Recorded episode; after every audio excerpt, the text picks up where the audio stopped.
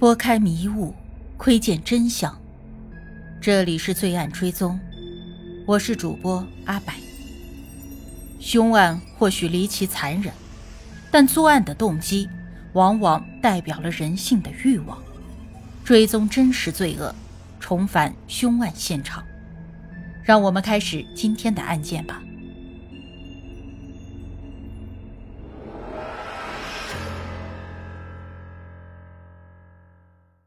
让我们先来了解一下艾建国这个人吧。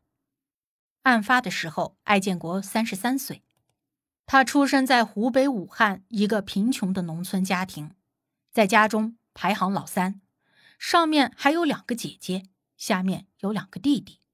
在艾建国很小的时候，父母把他送给了一个远在河南的大伯抚养，因为这个大伯没有孩子。根据艾建国的家人形容，他的性格内向。脾气暴躁，艾建国从小读书的经历并不顺利，高考也是复读了几次才考上的大学。本科毕业以后，他二十六岁才考上了中国药科大学的研究生。因为家庭条件差，艾建国上学的学费都是姐姐和弟弟资助的。回忆起艾建国，他的研究生导师说，他性格内向，不轻易的表露真实的想法。除了基本的交流，两个人不经常往来。跟他一起的同学们也是这样评价，说他不太合群。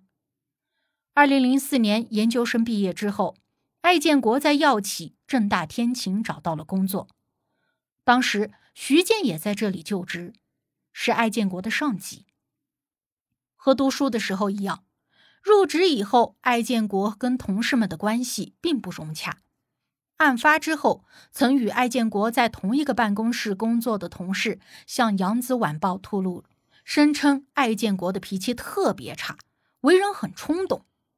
他举例说，有一次啊，艾建国捡到了公司另一个男同事的钱包，还给失主的时候，对方就开了一个玩笑，问艾建国有没有拿他的钱，结果艾建国竟然动手揍了那个男同事。这位同事声称。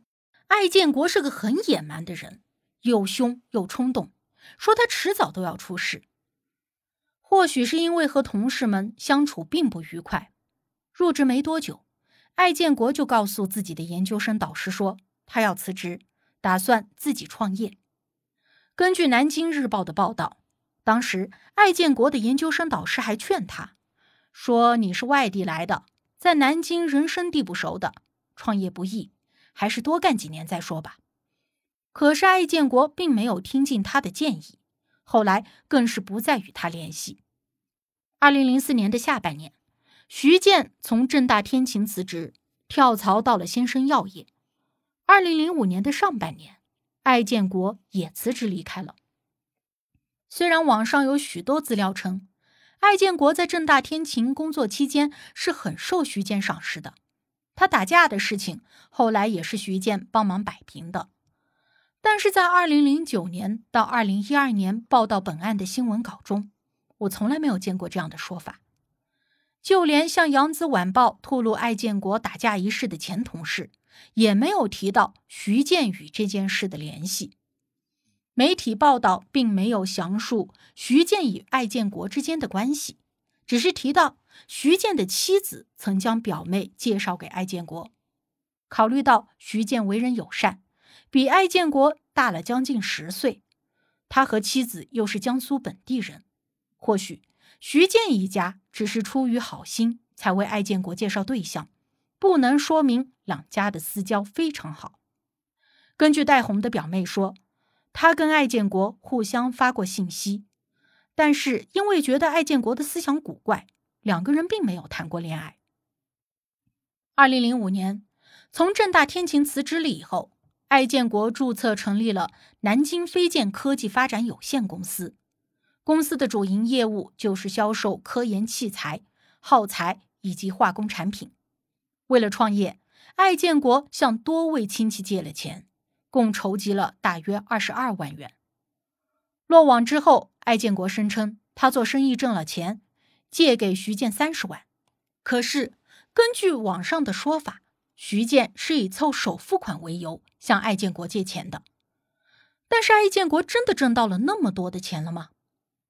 案发之后，先生药业，也就是徐建后来就职的这家公司，他的几位工作人员回忆说，是从2006年到2008年，他们都曾经与艾建国有过工作上的往来。有一位高管回忆说，2006年，艾建国曾单独的找到他，自称是徐建以前的同事。他随后与艾建国做了几笔小额的交易，总货款不超过六万元。盈利估计在一两千元左右。一年以后，艾建国又找到了先生药业，这次他和一位采购经理谈了一笔价值七十八万元的生意。按照规定，艾建国因为本次交易先垫付三十九万元的货款，因为他一直拿不出这笔钱，生意最后就黄了。二零零四年，徐建把艾建国介绍给了先生药业的另一位采购经理。而根据这位采购经理的回忆，他和艾建国谈了一笔纯水机的生意，但是因为艾建国的报价实在是太高了，两个人最后没有谈下去。在那之后，艾建国竟然很多次的跟踪威胁他。除了先生药业，艾建国是否还和其他的药企做过生意呢？案发之后，曾经有媒体调查过艾建国的公司，发现二零零六年。他的营业额仅有不到六万元，全部都是来自与先生药业做的交易。而在之后的两年中，这个公司甚至没有在工商部门进行过年检。二零零八年，艾建国的父亲去世了，当时艾建国其他的四个姐弟各出了两千元丧葬费，但是艾建国却没有掏一分钱。因为这件事情，他弟弟还与他打了一架。艾建国生活之窘迫可见一斑。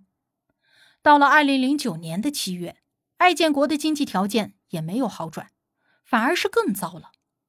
被捕之后，警方在艾建国的租住处找到了三张他的银行卡，里面的余额分别是一百一十九点零七元、零点九四元和零元。艾建国创业之后是否真的挣到过钱？答案不言而喻。就像是他研究生导师曾经说过的那样，艾建国不是南京本地人，从业的时间又短，他哪里来的人脉资源支撑他创业呢？与艾建国相比，徐建的经济条件无疑要好很多。从二零零七年开始，他每个月的工资都在一万元以上。案发之后，徐建的家人也澄清说，徐建没有为房子的首付借过钱。他们说他的经济很宽裕，房子的首付也是他炒股票赚的钱，其余的是从银行贷的款。无论是艾建国描述的案发经过，还是网络上流传的作案动机，显然都站不住脚。那么，在七月十四日之前，到底发生了什么呢？因为徐建家的入户大门正对着电梯口。而每次电梯开关的时候，电梯内的摄像头都能拍到他们家的门口。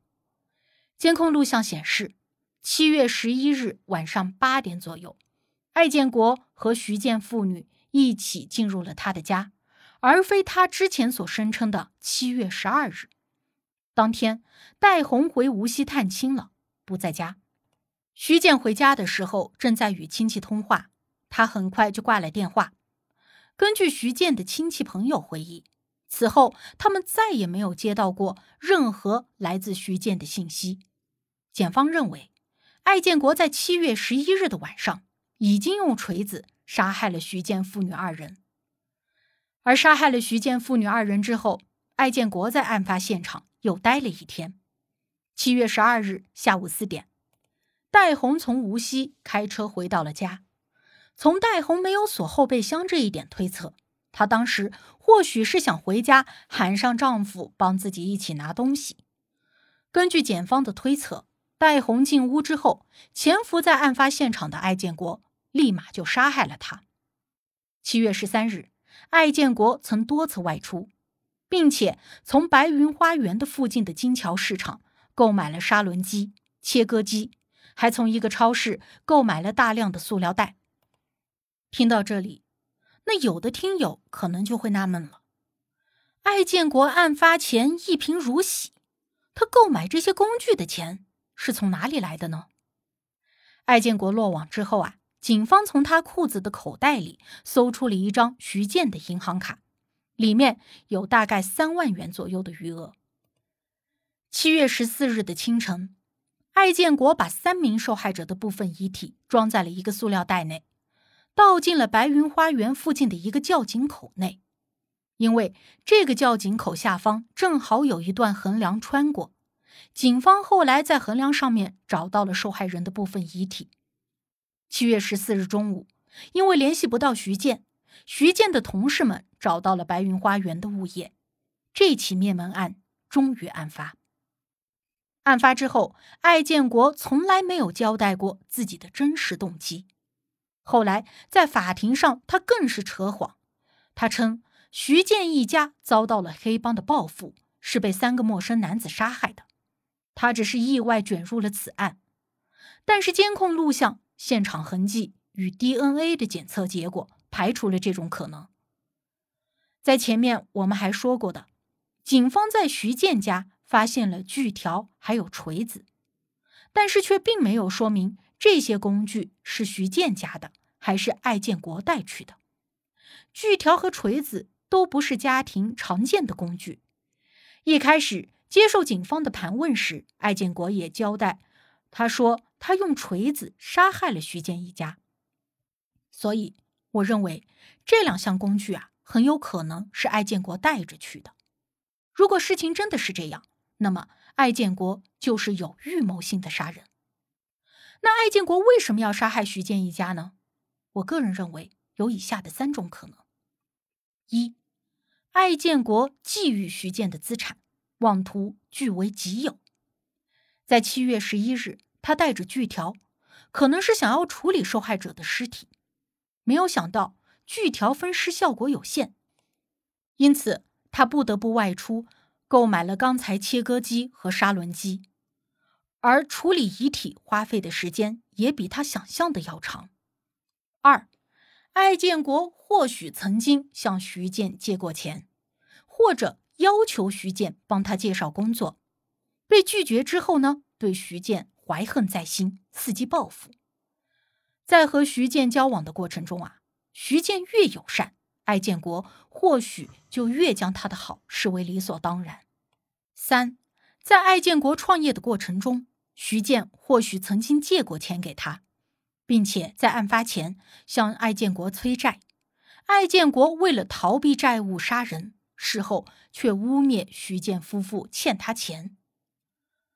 二零一零年的七月，艾建国被南京市中级人民法院以故意杀人罪判处死刑。法官对他宣读判决结果之后，艾建国在被告席上愤愤不平地喊道：“说真他妈无耻，还要我的命！”随后，他就假装手疼，拒绝签收判决书，还一再的指责法官说。你怎么可以这么判？在一审结束之后，艾建国向江苏省高级人民法院提起了上诉，之后省高院驳回了他的上诉请求，维持了原判。在二零一一年的八月十二日，艾建国被执行了死刑。在开始查找本案相关的资料之前啊，我一直以为艾建国案是一个因经济纠纷引发的血案。在百度搜索“南京爱建国”的时候，首先出现的内容都是徐建夫妇欠钱不还，就连百度百科词条“南京灭门案”也是这样写的。但是综合了各种信息之后，我认为事实与此相差甚远。徐建夫妇非但不欠艾建国钱，还可能曾经帮助过他，而反观艾建国，根本就是一个极端无耻。自私、愚蠢的无赖。爱建国案折射出了一个有意思的现象：在这一些案件中，有时候谣言远比事实传播的更广，被更多人相信。甚至在有些留言区驳斥了谣言，却依然有部分读者坚持认为案情就是这样子的。那为什么会存在这种现象呢？除去受害者有罪论。在我看来，这或许是因为和谣言相比，真实案件的案情有时候看似更为平淡，但是其中涉及的恶却超出了我们对人性的想象。回到艾建国案件中，在谣言中啊，徐建夫妇是一对富裕、势力、爱占别人便宜的老赖，而艾建国则是一个吃苦耐劳但不善言辞、性格冲动的年轻人。徐建夫妇和艾建国之间发生的冲突与矛盾，不仅直白易懂，并且劲爆八卦。可是现实中，艾建国案只有无辜的一家三口和一个彻头彻尾的混蛋。艾建国为什么要杀害徐建一家？因为他是一个恶棍。从表面上看，这个故事要平淡得多。与此同时，对于许多人来说，爱建国的恶是一种更加难以理解的存在。日常生活中啊，大部分跟我们有交集的人都是优缺点兼备的普通人。像爱建国这样性格乖张暴力、为人极端自私的存在，只占了人群中的少数。我们很容易想象被人欠钱不还的感觉。这样的恶，在我们每个人的生活中或许都经历过。但是未必能够想象，有人可能会因为借钱被拒而动手杀人。这也让艾建国的作案动机更令人费解。如果一定要简单的总结，艾建国案可以说是一个现代版的农夫与蛇的故事。一对好心的夫妇在多年中多次对一个不合群的外地青年施以援手，未曾想，面对他们的。竟然是一个极端自私、冷血的毒蛇。八世间奇案，看人间百态，品百味人生。喜欢的朋友可以订阅专辑，关注我，定期更新真实案件。你都看过或者听过哪些离奇的案件？欢迎留言讨论。我是阿柏，我们下期见。